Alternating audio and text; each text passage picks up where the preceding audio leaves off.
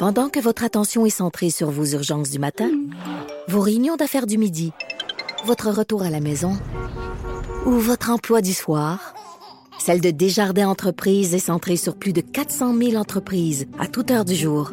Grâce à notre connaissance des secteurs d'activité et à notre accompagnement spécialisé, nous aidons les entrepreneurs à relever chaque défi pour qu'ils puissent rester centrés sur ce qui compte, le développement de leur entreprise.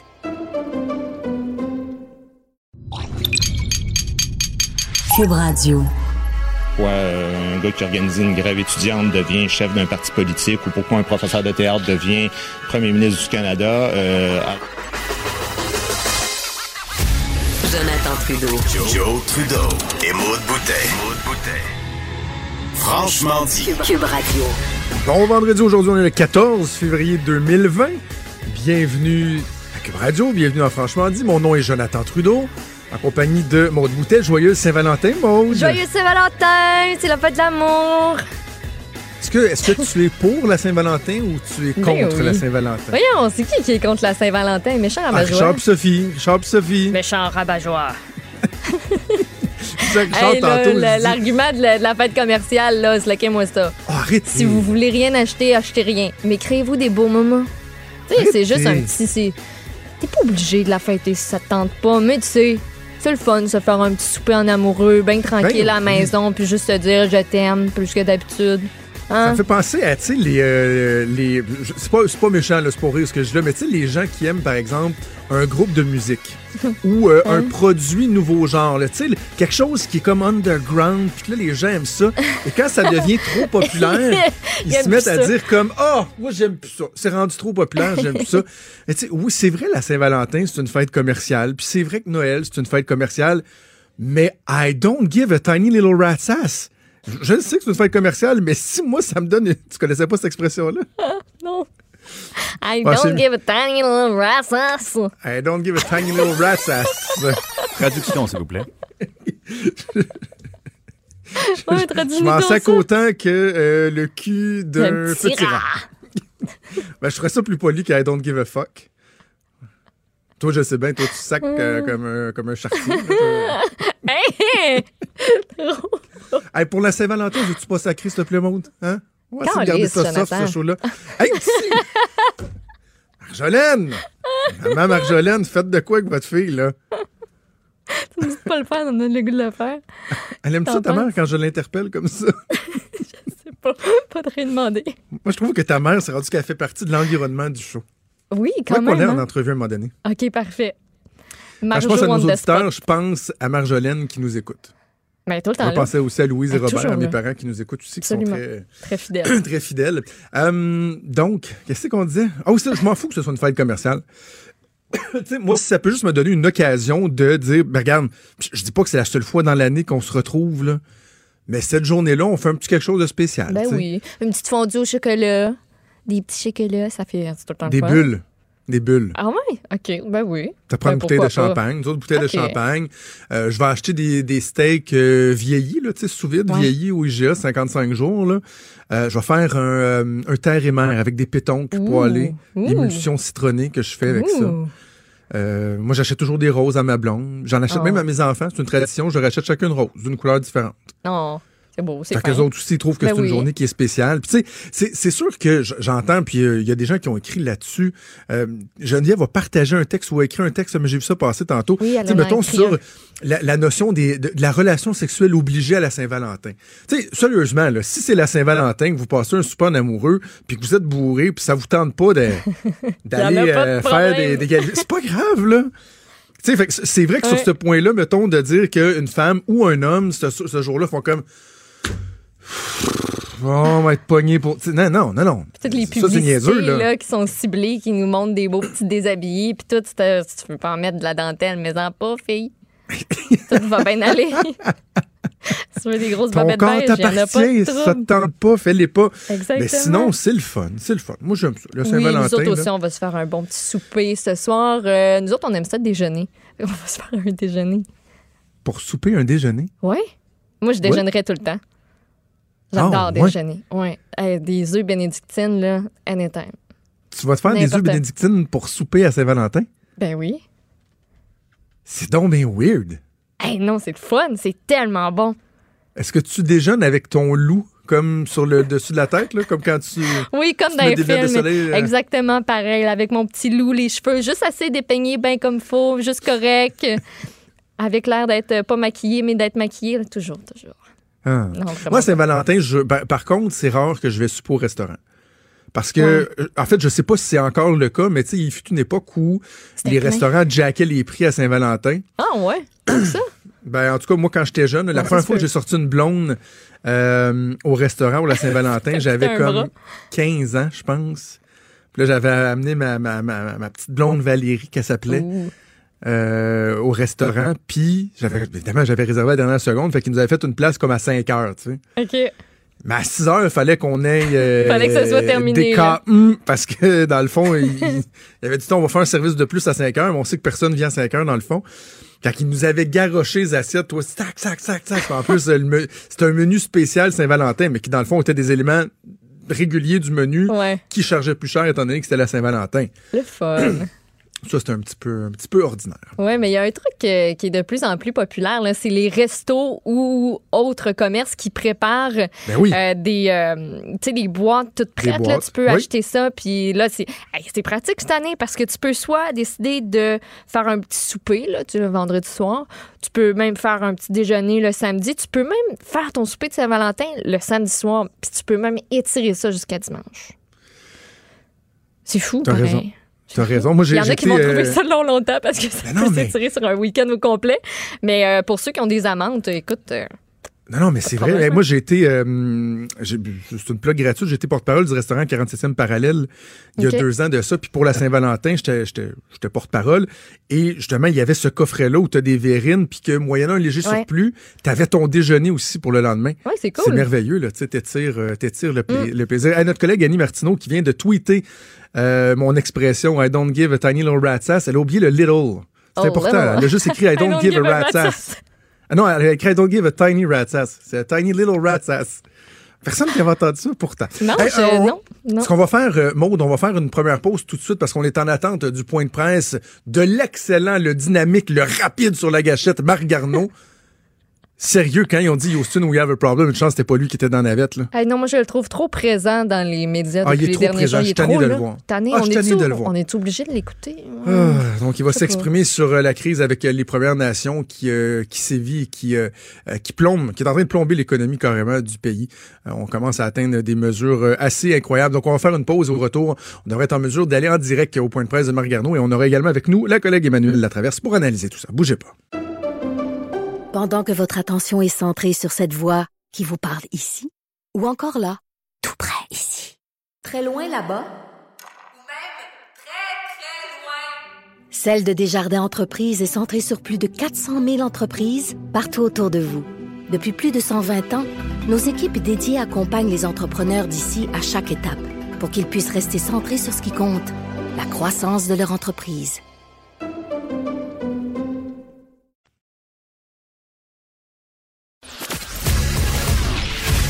Il est franc et nuancé. Jonathan Trudeau. La politique lui coule dans les veines. Vous écoutez Franchement dit. Je vous rappelle qu'on est en attente du point de presse du ministre qui tire plus vite que son ombre, qui euh, déborde de dynamisme et de leadership. Not, le ministre des Transports, Marc Garneau, qui devrait faire le point donc sur la crise avec euh, les Premières Nations qui paralysent carrément le Canada au grand complet maintenant. Et euh, on aura l'occasion de discuter de ça et de bien d'autres sujets avec Emmanuel Latraverse qu'on rejoint au bout du fil. Salut Emmanuel. Bonjour. Évidemment, tu auras euh, vu à quel point je suis cynique par rapport à la performance de Marc Garneau et du gouvernement euh, fédéral. Comment tu juges, comment tu décrirais la performance du gouvernement au cours des derniers jours? Moi, j'ai trois quatre phrases à te dire. Je t'ai dit rafale, j'écoute. tu ouvriras les parenthèses sur celles qui te plaisent. Un, y a-t-il un pilote dans l'avion? Deux, est-ce qu'un gouvernement est capable de marcher et mâcher de la gomme en même temps? Trois, à quoi ça sert une vice-première ministre quand le premier ministre est à l'extérieur du pays? Et quatre, est-ce que Ottawa est pas encore de- en train de récolter ce qu'il a semé? J'aime beaucoup. Eh bien, merci. Emmanuel. On va aller en pause. Il n'y a plus rien à dire. non, mais c'est parce que tu résumes tellement, tellement bien l'affaire. Emmanuel, tous les deux, on, fait un travail d'analyse politique, donc on parle à des gens en coulisses et on est capable de prendre le pouls des fois. Au-delà du discours officiel, on prend le pouls, puis dans ce cas-ci, j'imagine que tu as senti la même chose que moi dès le. En fait, ouais, on dirait que le corps est mort, là, mais dès le début, on a senti que c'était un gouvernement qui savait absolument pas où il s'en allait. Moi, je disais à la blague que le singe se promenait entre Ottawa puis Québec à un rythme incroyable. Le singe était tout, était tout étourdi à, se faire, à force de se faire pitcher sur les épaules d'un et de l'autre. Et ils ont sous-estimé carrément la, la gravité de la situation. Oui, Absolument. Je pense que c'est, euh, on va commencer par, ça revient à mon quatrième point. Le gouvernement récolte ce qu'il a semé. Tu peux pas passer quatre ans à dire que la réconciliation est l'enjeu premier et la priorité absolue de ton gouvernement. Tu peux pas observer les litiges autour des projets de développement de ressources naturelles et particulièrement ce litige-là autour du peuple Wet'suwet'en et pas savoir que ça allait arriver. De toute façon, ça fait un an que ça dure, ces, blocades, ces blocus-là, là-bas. Le problème, et là, je me permets une petite pédagogie, là. On a l'impression que de dire, ben voyons, c'est qui ces chefs héréditaires-là, là? Le, le, le, le promoteur a signé des ententes avec les conseils de bande qui, eux, sont élus. C'est vrai. Mais le problème, là, et il faut le rappeler, je pense, c'est que la Cour suprême du Canada a reconnu la gouvernance traditionnelle autochtone. Et c'est indiqué noir sur blanc dans des jugements que, à moins que ce ne soit voté et accepté par l'ensemble du nation, le conseil de bande n'a autorité que sur le territoire de la réserve. Hmm. Et donc, ces chefs traditionnels-là leur mandat, leur responsabilité, c'est la protection des terres ancestrales. Alors, faut arrêter de dire qu'ils n'ont pas de légitimité, là dans leur action là. mais, oui, mais, les conseils de bande ont voté pour là. Mais, mais Emmanuel, tu as raison, tu as raison, mais en même temps, faut éviter de dire que cette position-là reflète euh, la position de l'ensemble des Premières Nations. Il faut également toujours mentionner qu'il y a un large appui euh, de, de, de, plusieurs communautés au projet quand même. Mais ce que ça illustre tout ça, c'est que il y a un problème fondamental dans la gouvernance des nations autochtones. Qu'à un moment donné, tu ne peux pas avoir une espèce de programme bicéphale où une partie d'un peuple reconnaît un système légal et l'autre partie d'un peuple ne reconnaît pas. C'était comme si la moitié de la société canadienne, ou 40% ne reconnaissait pas la légitimité des élections. Mais ben, on a le même problème.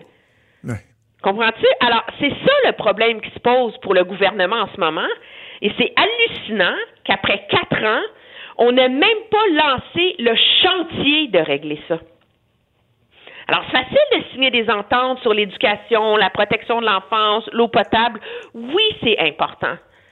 Mais tu ne vas pas régler le nœud du problème pour négocier de nation à nation si tu ne règles pas ça. Et le gouvernement, c'est comme si, je veux dire, et ce que je te dis aujourd'hui, j'aurais pu te le dire il y a un an, puis j'aurais pu te le dire il y a deux ans. Alors, que le gouvernement ait vu ces manifestations-là lundi, puis sont dit, ah, ben, c'est un problème, euh, c'est 4-5 autochtones qui bloquent une route, là, ça n'a aucun sens. Je veux dire, c'est, hallucinant. Et c'est ce qui me revient à marcher et mâcher de la gomme en même temps. Ah oui, c'est pas parce que le premier ministre est en Europe en train de solliciter des votes pour le Conseil des Nations des sécurités. Je veux dire, il y a 150 conseillers là, qui travaillent au bureau du premier ministre. Il y a un conseil privé, il y a une chef de cabinet. Il n'y a pas quelqu'un qui a allumé quelque part, là? C'est mais tu as raison, mais tu as raison sur, sur l'équipe, mais en même temps, ça en dit long sur le leadership du premier ministre lui-même et de sa capacité à saisir l'importance des enjeux. Je veux dire, il est briefé à tous les jours. Il est beau être en Afrique, on est en 2020. Il est briefé en temps réel. Il y a un monitoring qui se fait. Euh, moi, je parle souvent de l'instinct en politique. Les, bons politiciens sont ceux qui ont un bon instinct. Comment se fait-il que le premier ministre n'a pas cet instinct-là de dire, oh, attention, il y a quelque chose de sensible, et même si ses conseillers ne l'ont pas allumé, lui-même de dire, oh, il faut qu'on agisse, on peut pas laisser ça se salir.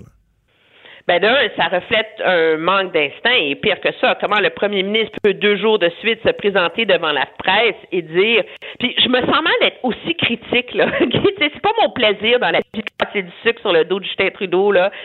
Mais c'est hallucinant de se présenter devant la presse et dire nous reconnaissons le droit des gens de manifester et il faut le dialogue et le respect des lois canadiennes. Je veux dire, tu pourrais prendre ces déclarations deux jours de suite sur le sujet et mettre ça sur euh, des parents qui font une, euh, une chaîne humaine autour d'une école.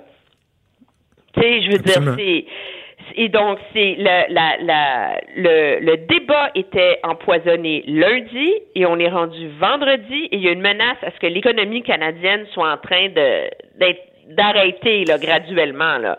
Emmanuel, Emmanuel, je te coupe la parole, je suis un instant. Il y a Marc Garneau qui commence euh, son élocution. On pourra y revenir par la suite. Je vais les répéter complètement en français.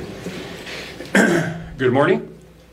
My provincial and territorial colleagues and I are meeting today as part of our annual Euh, nous rencontrons aujourd'hui dans le cadre d'une rencontre des ministres des Transports. Il s'agit d'une opportunité importante euh, de partager sur des intérêts communs.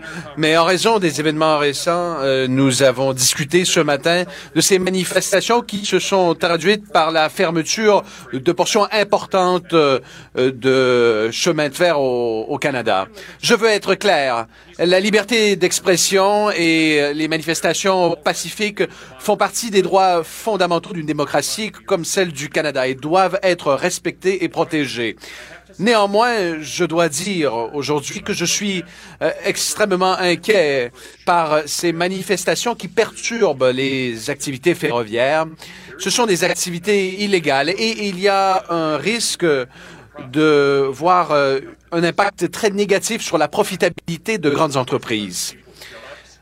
Il y a là des emplois en jeu, le quotidien de gens, l'approvisionnement euh, d'aliments, de propane, de produits chimiques, euh, de produits agricoles pour l'exportation et tant d'autres produits.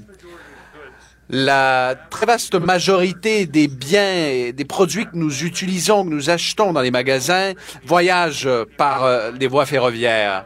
Il y a également les passagers qui voyagent à travers le pays et qui comptent sur ce moyen de transport. Ces gens qui voyagent notamment pour des raisons familiales. Alors, ces manifestations affectent tous les Canadiens aujourd'hui.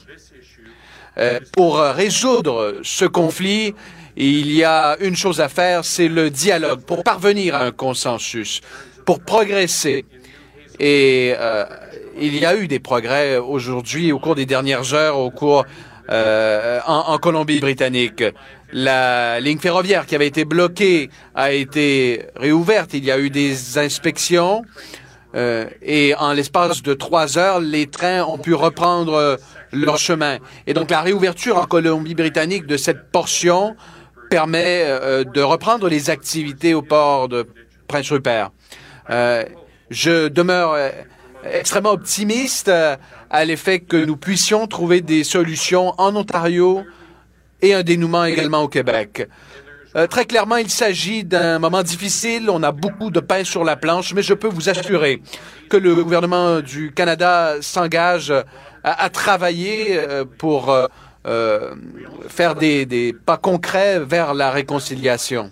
Le Canada est une démocratie fière qui croit à la règle de droit.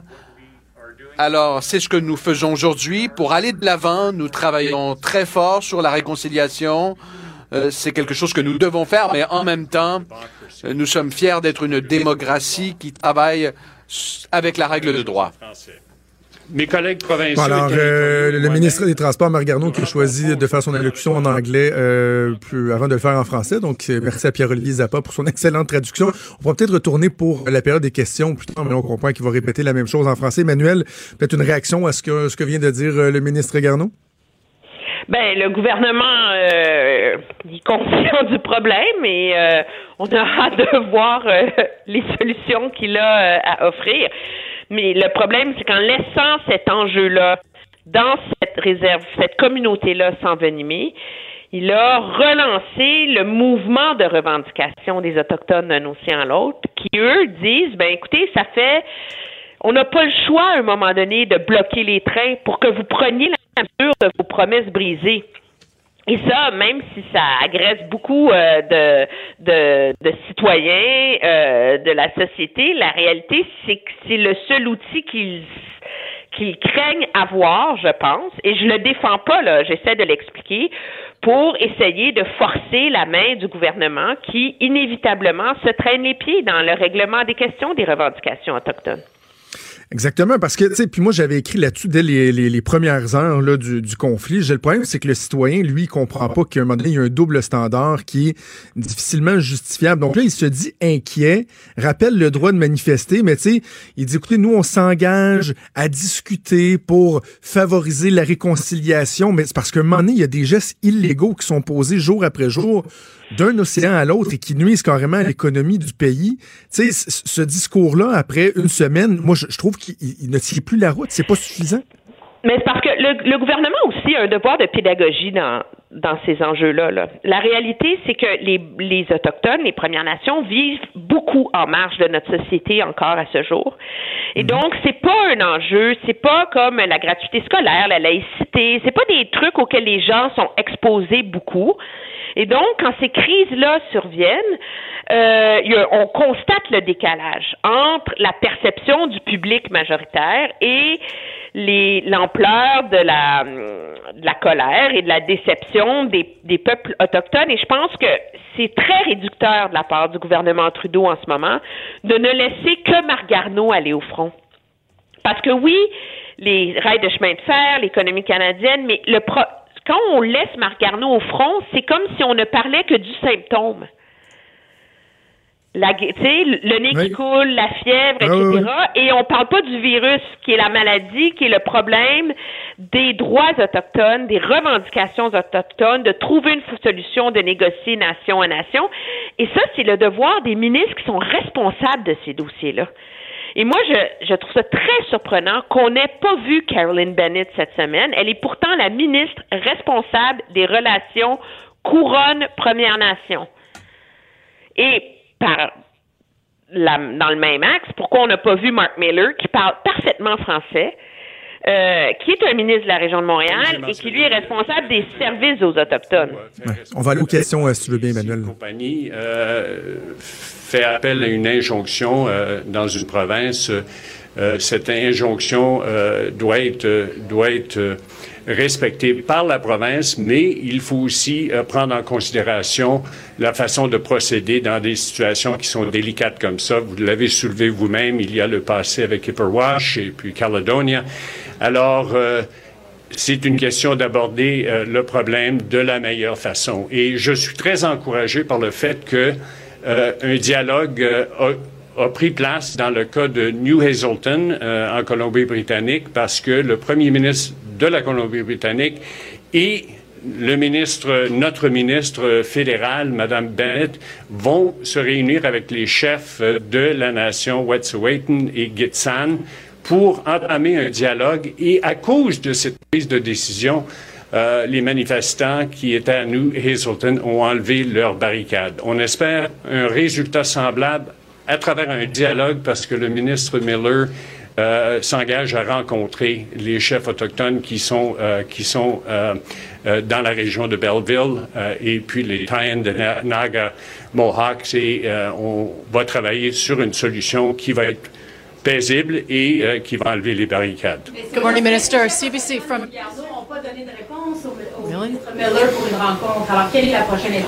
Ben, je pense que la réponse va venir, c'est sûr, parce que euh, c'est quelque chose qu'on on a proposé et euh, je suis sûr que étant donné euh, particulièrement le fait qu'il va y avoir un dialogue en Colombie-Britannique où, la source qui a, provoqué ces, barricades euh, à travers le pays euh, a été initiée et je crois que on verra une réponse très bientôt des autochtones de, de Taïan-de-Nega, les Mohawks de, de cette région-là. Emmanuel, donc, euh, je rappelle aux gens, c'est le ministre Garneau qu'on euh, entend, le ministre des Transports. La, dernière réponse me fascine, la dernière réponse du ministre Garneau, parce que je trouve qu'elle met en lumière la faiblesse, la position d'infériorité du gouvernement dans le dialogue qu'on tente d'établir avec euh, les, les, communautés des, Premières Nations. Parce que là, tu parlais de l'absence de Karen Bennett, de Mark Miller. Il y a une lettre qui a été envoyée pour dire, accepte, on, va négocier avec vous, on va discuter, mais à condition que vous, vous démontiez vos, vos barricages Ils ont même pas répondu encore. Ça fait quoi, 24, 48 heures? Et là, ils disent, ben, on espère, on pense qu'on va avoir une réponse. C'est une position qui est tellement molle, tellement faible, je trouve. La réalité aussi, c'est que dans le cas de la Colombie-Britannique, une des grandes chefs héréditaires a accepté là, euh, cette offre-là en disant que, OK, on va lever nos barricades temporairement. C'est ça à quoi faisait référence M. Monsieur Garneau, contre quoi on va avoir euh, une rencontre. Mais la réalité, je pense que ça revient au problème initial, c'est que là, maintenant, la crise s'est envenimée, la nature des revendications de ces différentes nations autochtones euh, est diversifiée. C'est pas monolithique finalement, même si tout ça vient d'un désir d'appuyer les Wet'suwet'en. Mais là après ça, chacun a ses revendications euh, là-dedans. Et il n'y a pas, euh, c'est dans le cas par exemple des Mohawks à Kanawake, c'est le même, on a le même défi où il y a les chefs héréditaires Mohawks qu'on appelle au Québec les traditionalistes et il y a les chefs du conseil de bande. Et donc, comment on réussit à négocier toujours avec ces, ces ces, ces, espèces de double responsabilité, c'est très compliqué et je pense que le fait que le gouvernement a tant de difficultés, et c'est ce qui est surprenant, a tant de difficultés à avoir un dialogue avec ces peuples-là, illustre l'ampleur du travail qui reste à faire. Écoute, là, ça fait combien d'années, là, le rapport Vérité-Réconciliation, là, qu'en passant, M. Trudeau avait promis de mettre en œuvre les 100 recommandations sans même l'avoir lu le jour où il a été déposé. Euh, ben, quand tu places la barre aussi haut que ça, là, ben, sept ans plus tard, tu peux pas en vouloir à ces nations-là de dire, ben, coudon, vous faites quoi? Et le fait que, tu sais, un, maire dans une communauté, un premier ministre, M. Legault, là, au Québec. Il sait, là, il y a le numéro de téléphone, il est capable de parler à Joe Norton. Il y a quelqu'un chez les Mohawks à qui le gouvernement du Québec peut parler. Mais là, est-ce qu'il y a une ligne directe comme ça? Entre le gouvernement et chacune de ces communautés-là, entre le ministre et ces communautés-là, de toute évidence, c'est pas le cas. Et c'est ça, je pense, qui explique la, la, la lenteur à réussir à mettre en œuvre, finalement, ce processus de dialogue que tout le monde veut. Emmanuel, dans quelques instants, je vais m'entretenir avec le président de la Chambre de commerce de Montréal qui lui a dit que bon, la, situation devenait insoutenable et, qu'il faudrait agir d'une façon ou d'une autre. Euh, le premier ministre Trudeau que doit-il faire? Parce que là, on sait que euh, son, son, son, grand, euh, son grand World Tour doit se poursuivre en début de semaine. Est-ce qu'il doit revenir au pays si c'est pas réglé, tu penses? Ben, revenir au pays, de toute façon, il rentre au, au pays ce soir, hein? Donc là, l'enjeu, c'est hein, c'est est-ce qu'il repart lundi ou il repart pas? Ça. Pour le sommet des pays euh, des Caraïbes. Moi, je pense que, je veux dire, comme je te disais, à quoi ça sert un vice-premier ministre? Oui. Euh, regarde ce qui s'est passé dans la crise en Iran. Hein, quand tout ça a commencé, l'avion est tombé, les Canadiens sont morts, il n'y avait aucune réponse à offrir, puis encore, c'est pas réglé. Mais on a eu un premier ministre qui est allé devant les Canadiens, qui a dit, écoutez, voici ce qu'on sait, voici le plan, voici ce qu'on met de l'avant, je vais vous revenir, etc. Donc, sans que le gouvernement ait toutes les réponses à offrir, il était capable de montrer qu'il avait pris le contrôle de la situation. À ce jour, c'est ce qu'on n'a pas vu. Alors, je pense qu'il faut que M. Trudeau établisse soit lui reste au Canada et envoie ce message-là et explique aux Canadiens ce que son gouvernement va faire et comment il va procéder et en prend la responsabilité ou il demande à sa ministre Bennett de le faire. Mais il faut que quelqu'un devienne le visage de la prise de contrôle de cette de cette chose-là qui est beaucoup plus large que les trains. C'est un peu injuste de tout mettre ça sur le dos du pauvre Marc Garneau. Là. Ou l'alternative, c'est qu'il reste au pays et qu'il envoie Mme Freeland aux Caraïbes la semaine prochaine. Là. Elle est là, elle est vice-première ministre. C'est ça sa job dans la vie. Alors, au, lieu de faire ces rencontres on rompt petit patapon avec les premiers ministres des provinces pour parler de... Là, c'est plus ça l'enjeu, là. Alors, je pense qu'il y a différentes options qui s'offrent à lui et la valeur d'une de ces options-là, que lui reste et s'en charge, que lui parte, mais que Mme Freeland prenne le contrôle du dossier, que, il faut au moins choisir une voie pour montrer que le gouvernement prend ce problème-là au sérieux. Et je vous le dis, ça dépasse la question des trains. Sinon, on va se retrouver dans la même situation dans deux mois, dans quatre mois, dans six mois. Absolument. Ben, Emmanuel, euh, merci d'avoir suivi ça avec nous. On aura l'occasion de refaire le point lundi. D'ici là, je te souhaite un excellent week-end. Ça me fait plaisir. Au revoir. Merci. Salut. Pour une écoute en tout temps, ce commentaire d'Emmanuel Latraverse est maintenant disponible dans la section balado de l'application ou du site cube.radio. Cube Radio. Tout comme sa série podcast, Emmanuel présente. Un balado qui vous fera découvrir qui sont les hommes et les femmes derrière nos politiciens. Vous écoutez Franchement dit. Le président et chef de la direction de la Chambre de commerce du Montréal métropolitain a fait un gazouillis hier, un tweet qui était euh, lourd de sens et assez clair. Je vais prendre le temps de vous lire. Il a dit le blocage des voies ferrées par des manifestants a des répercussions sérieuses. Personne ne devrait pouvoir prendre l'économie en otage au nom de sa cause. Il faut une entente pour libérer les voies. Faute de compromis, le gouvernement devra forcer une solution. C'était le tweet de Michel Leblanc, président et chef de la direction de la Chambre de commerce du Montréal métropolitain que je joins au bout du fil. Monsieur Leblanc, bonjour. Bonjour. Ah, ben, tout d'abord, peut-être parler justement des répercussions. Vous parlez de, répercussions sérieuses. Euh, comment on peut expliquer aux gens la, la nature, l'ampleur des impacts que ce conflit-là a en ce moment pour les gens que vous représentez? Écoutez, on peut le prendre de tous les angles possibles. D'abord, toute entreprise qui est au Québec fabrique des choses qui en général requiert euh, des pièces, du matériel, et souvent ce que ces entreprises-là fabriquent, ben ça va éventuellement euh, être acheminé vers d'autres marchés. On, ne vend pas que ici. Et donc chaque entreprise présentement est en train de se poser la question est-ce que je vais avoir accès aux pièces dont j'ai besoin? Est-ce que je vais pouvoir écouler ma marchandise? On est dans une économie qui est devenue extrêmement efficace, où tout se passe en ce qu'on appelle un juste à temps. Alors là, c'est ce sont toutes les chaînes de toutes nos entreprises qui vont commencer à être déréglées à cause de cet arrêt des transports sur rail. Deuxièmement, Montréal, c'est un pôle logistique majeur. Hein. On a un port. Dans le port, il y a des voies ferrées. Ça achemine des marchandises dans les deux sens vers le Midwest américain. Et tout ça repose sur une promesse à l'international qu'on est extrêmement efficace avec notre pôle logistique. Alors, au moment où on se parle, c'est tout, tout, tout commence à se bloquer. C'est 4600 wagons par jour. Si on ramène ça en dollars, c'est des millions de dollars par jour qui ne sont pas livrés dans un sens ou dans l'autre. Euh, c'est extrêmement sérieux, c'est ce que je voulais dire hier. On n'est pas dans du folklore, on est dans des impacts économiques démesurés. Parce qu'il y, y, a un élément que vous avez mentionné, un concept que les gens sont peut-être pas nécessairement familiers, là, le juste, juste à temps. En anglais, on dit le just in time. Parce qu'il y a des gens qui disent, voyons, on est en 2020, est-ce qu'on est vraiment encore aussi dépendant que ça, par exemple, des voies ferrées, alors qu'il y a d'autres moyens de transport, il y a l'avion, il y a les bateaux? Mais la réalité, c'est que c'est oui, parce que la façon de faire du commerce a tellement évolué, évolué au cours des dernières années. Justement, quand on parle du, juste à temps, de just in time, ce sont des, des produits frais, que ce soit des produits pour consommer, que ce soit des, des fleurs, tout doit doit, circuler très, très, très rapidement. Et là, on vient carrément paralyser ce système-là. Et, le grand paradoxe, c'est que nos, nos lignes de chemin de fer, dont l'OCN, sont devenues extrêmement efficaces, justement pour essayer de réduire les coûts d'entreposage. Et nous, les consommateurs, on veut hmm. tellement pas payer cher qu'on veut que ces chaînes d'approvisionnement-là soient hyper efficaces, qu'il n'y ait pas de coût d'entreposage, qu'il n'y ait pas de délai. En tout le monde qui attend après ces produits euh, finit par être frustré et finit par aller voir si un concurrent un concurrent pourra pas mieux faire.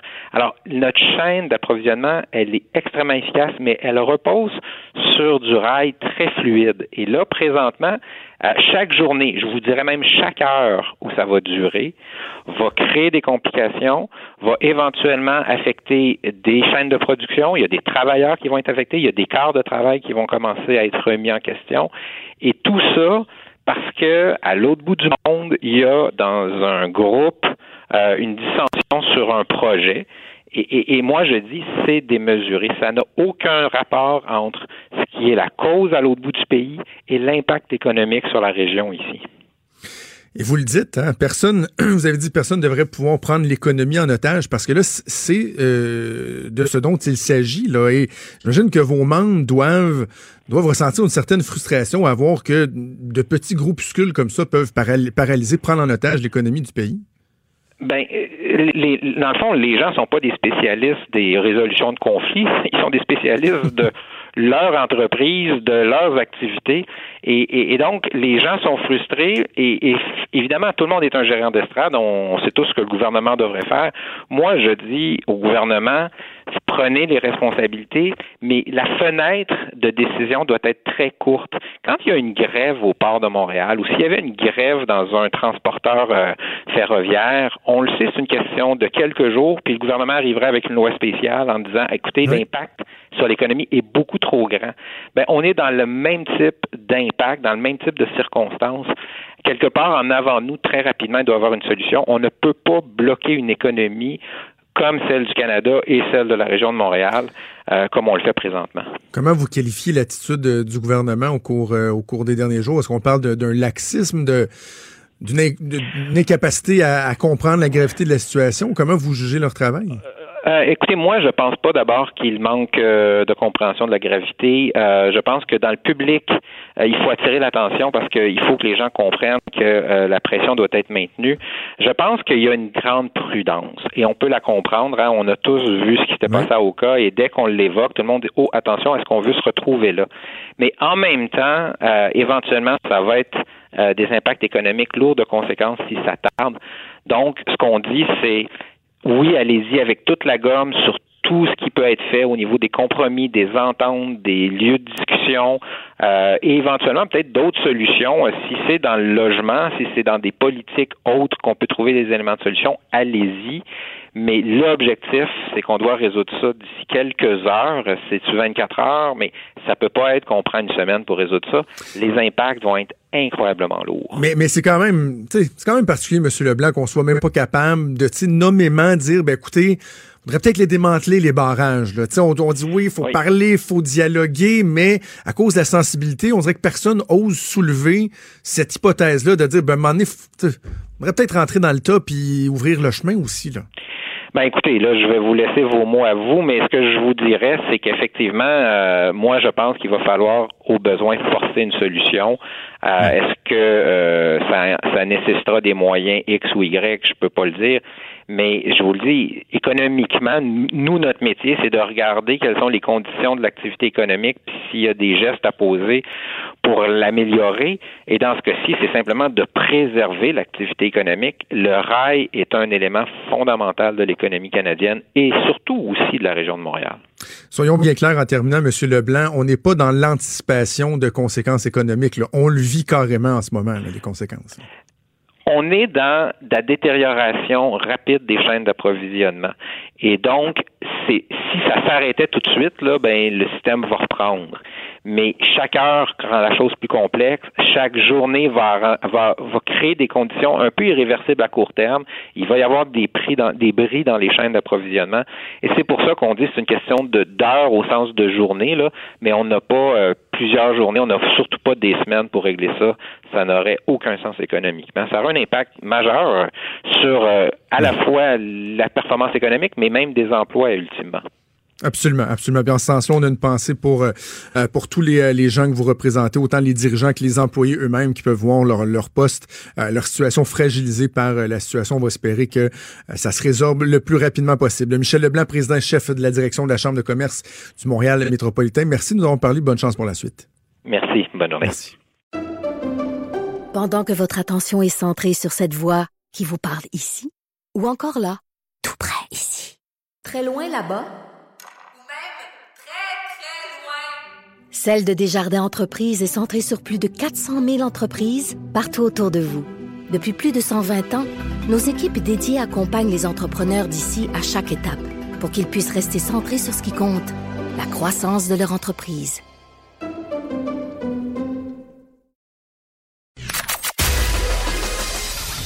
Des débats, des commentaires, des opinions.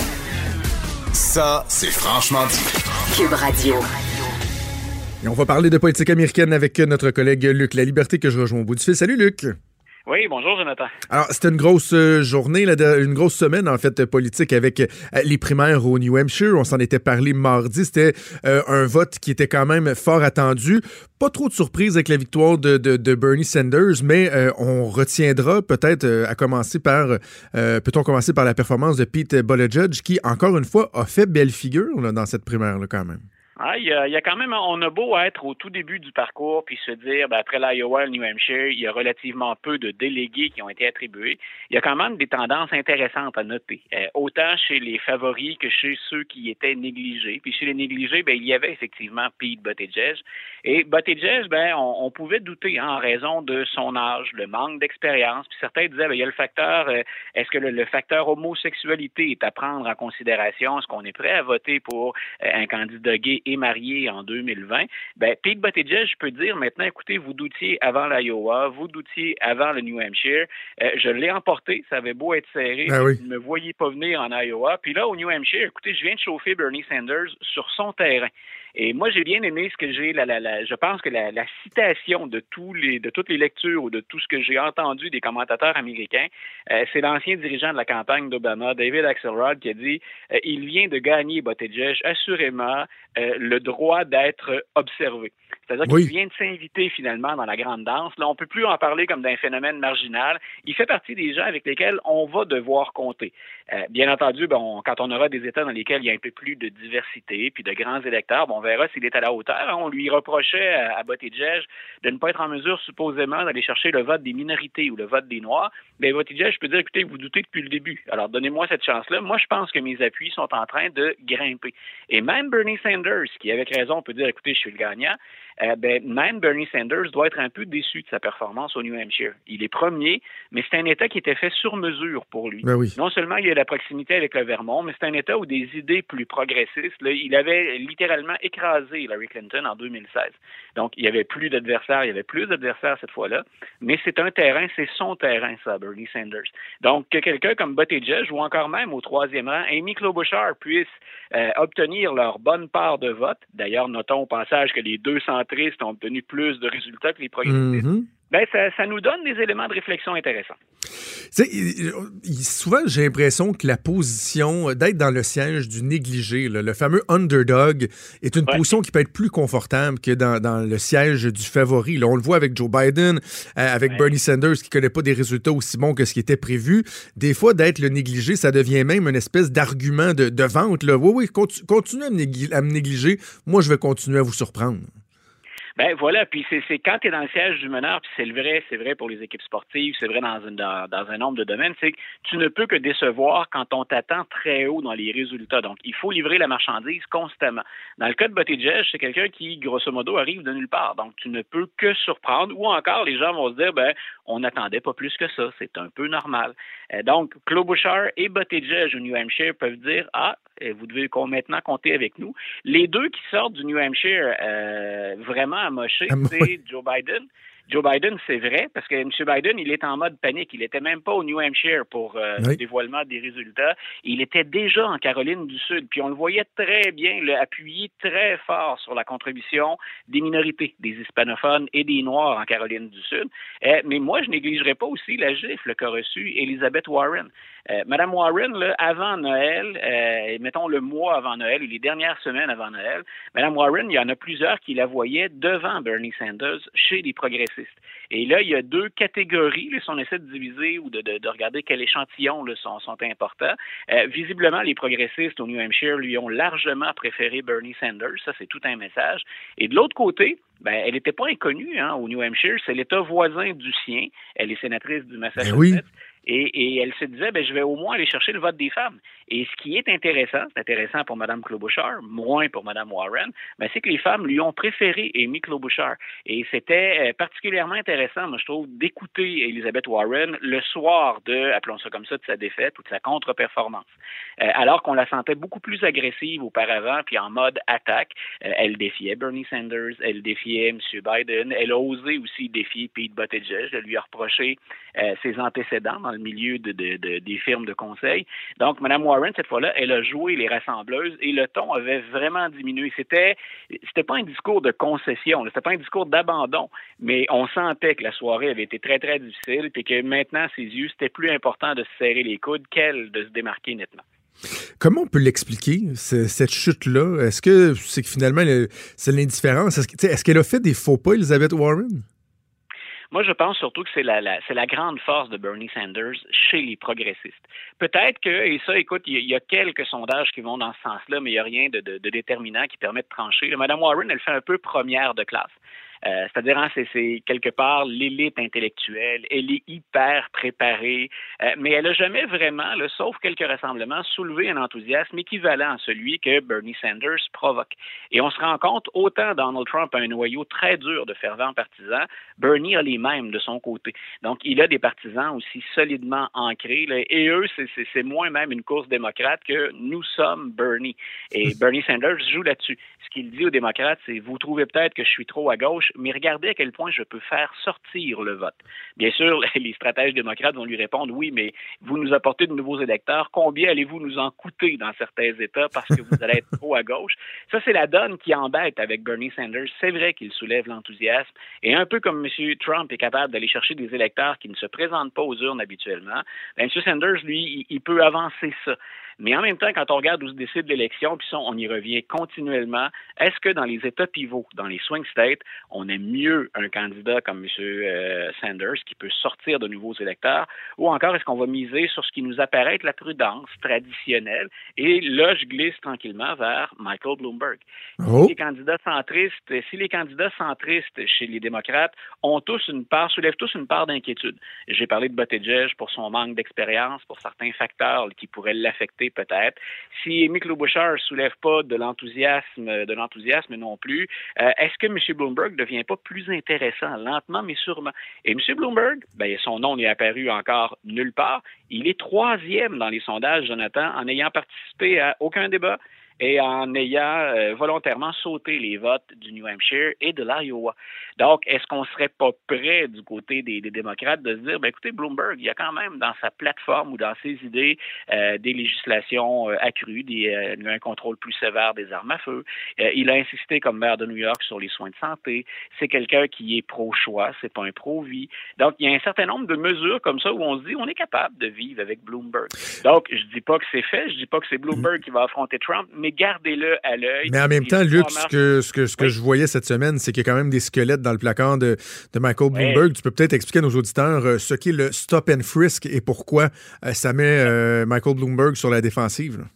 Ouais, ce qu'on a, ce a dévoilé, c'est un enregistrement, c'est une discussion de Michael Bloomberg avec ses conseillers dans lesquels il exprime clairement l'idée, mais les statistiques l'appuient. Le problème, c'est comment on le dit quand on se présente. Mais il dit, écoutez, les, gens qu'on reconnaît coupables, qu'on arrête, qu'on retrouve constamment dans certains crimes, ce sont des hispanophones et des noirs. Donc, on l'entend dire ça aux membres de son équipe, et ça réfère entre autres à ce qu'on appelle le stop and frisk.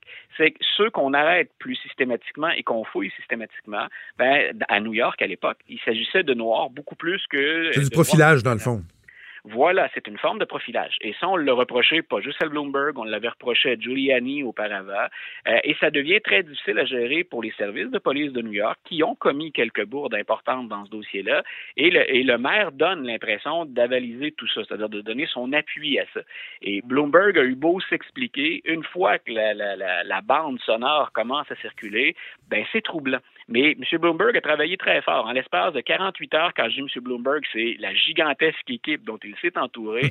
Ils sont allés chercher des appuis des membres du caucus noir à la Chambre des représentants.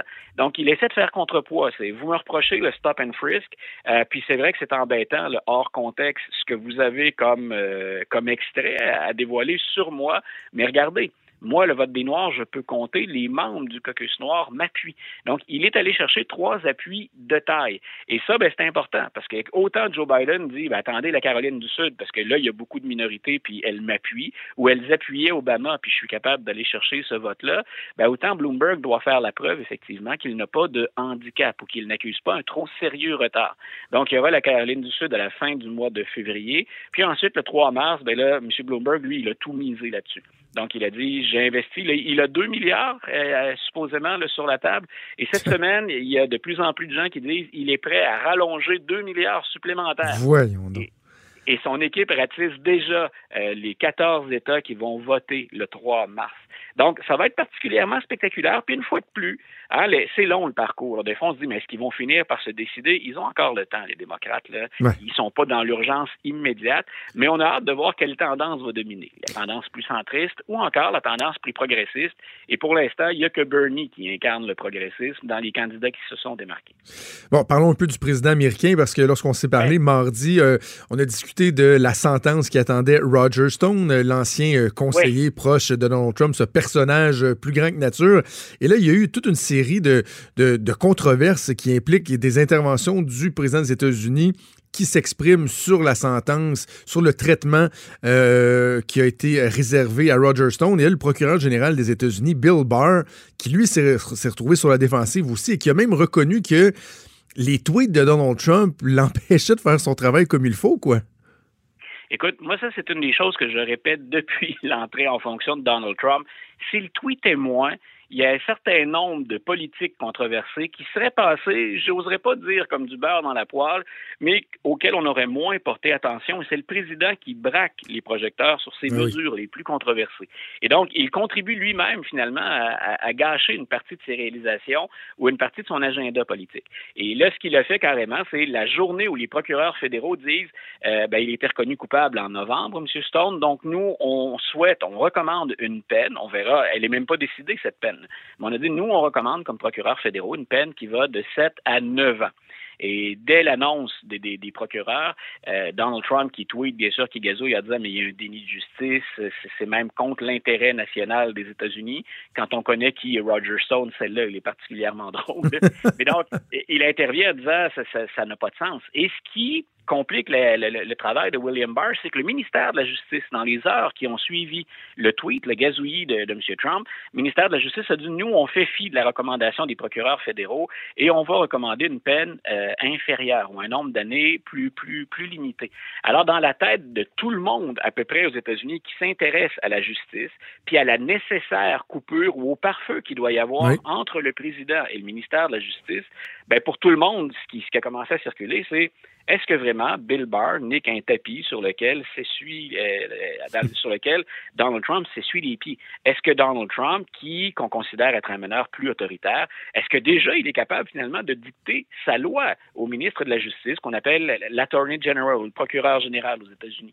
Et William Barr a senti euh, la soupe suffisamment chaude pour y aller de, de deux gestes. Un, J'accepte d'aller témoigner au Congrès pour m'expliquer, ce qui est déjà euh, ce qui est déjà intéressant. Le ministre de la Justice qui va s'asseoir devant des représentants, puis on devine que les démocrates l'attendent de pied ferme. Et de l'autre côté, ben, il a senti le besoin hier soir dans une entrevue de dire écoutez, euh, les tweets du président, c'est comme le temps que ça cesse, ça rend mon travail impossible. Donc, euh, c'est un des principaux alliés de Donald Trump, William Barr. Il lui a été très fidèle, ou en tout cas, on n'a pas senti de dissension entre les deux hommes. Euh, au contraire, on considère même qu'il a protégé le président, mais lui-même doit constater qu'on est rendu à un point où ça ne se défend plus. Euh, et qu'au plan de l'image, ça envoie un très, très mauvais message. La Maison-Blanche qui a dit non, non, il n'y a pas de problème là, avec ses commentaires, sont en bon, sont en bon terme et le président a le droit d'exprimer ses, ses, opinions comme n'importe quel autre citoyen, comme si, comme si c'était défendable. Voyons donc, voyons donc. OK, bon, on va suivre ça en fait, semaine, puis on s'en reparle le mardi. Luc, je te souhaite un excellent week-end. Un bon week-end à toi aussi, bye. Merci, salut. Pendant que votre attention est centrée sur cette voix qui vous parle ici, ou encore là, tout près ici, très loin là-bas, même très, très loin, Celle de Desjardins Entreprises est centrée sur plus de 400 000 entreprises partout autour de vous. Depuis plus de 120 ans, nos équipes dédiées accompagnent les entrepreneurs d'ici à chaque étape pour qu'ils puissent rester centrés sur ce qui compte, la croissance de leur entreprise.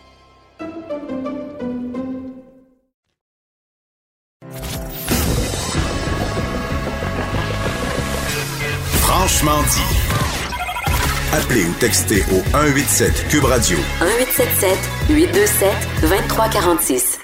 Bon, on va faire le tour de, de l'actualité, mais avant ça, peut-être juste rappeler aux gens, souligner aux gens qui vont avoir euh, une première demain euh, dans le Journal de Montréal, le Journal de Québec. On sait à quel point le palmarès des écoles, euh, les écoles primaires, secondaires, c'est toujours très, très, très apprécié, mais là, On innove. Oh on oui, n'est jamais on à innove. l'affût de nouveaux projets. Et il va y avoir un palmarès sur les cégeps demain. Déjà, il y a certains éléments qui ont été dévoilés euh, aujourd'hui. Oui, donc euh, demain, un, un gros cahier quand même spécial de 16 pages qui va être euh, inséré dans votre édition du samedi.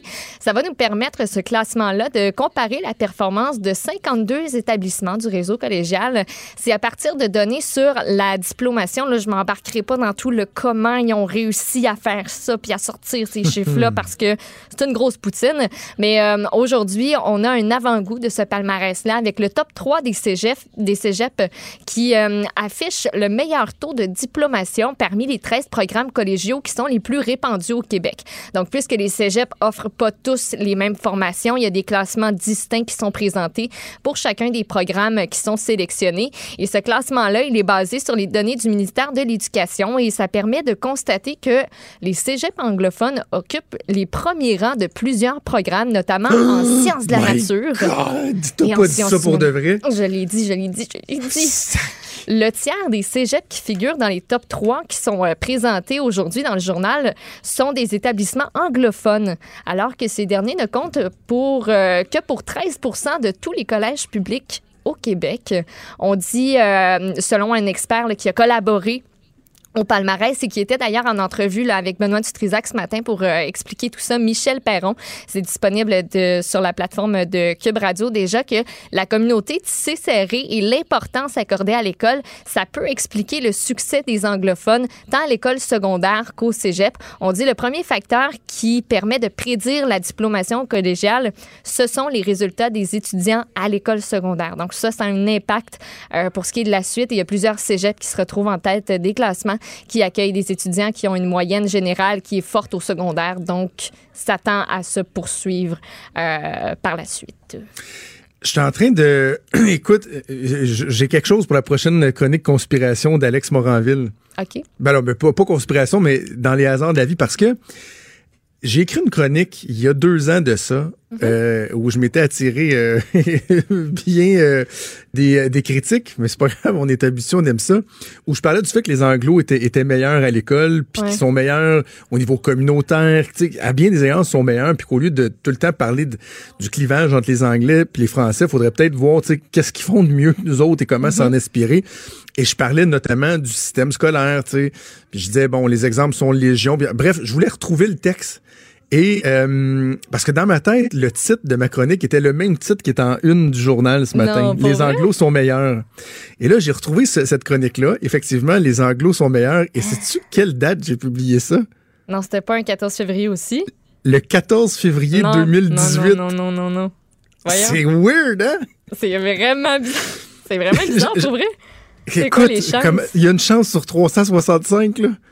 Tu sais, le- c'est le même titre qui est en une journal. Puis ça journée. tombe que c'est moi la chronique qui avait ce titre-là, c'était il y a exactement deux jours, euh, deux ans jour pour jour.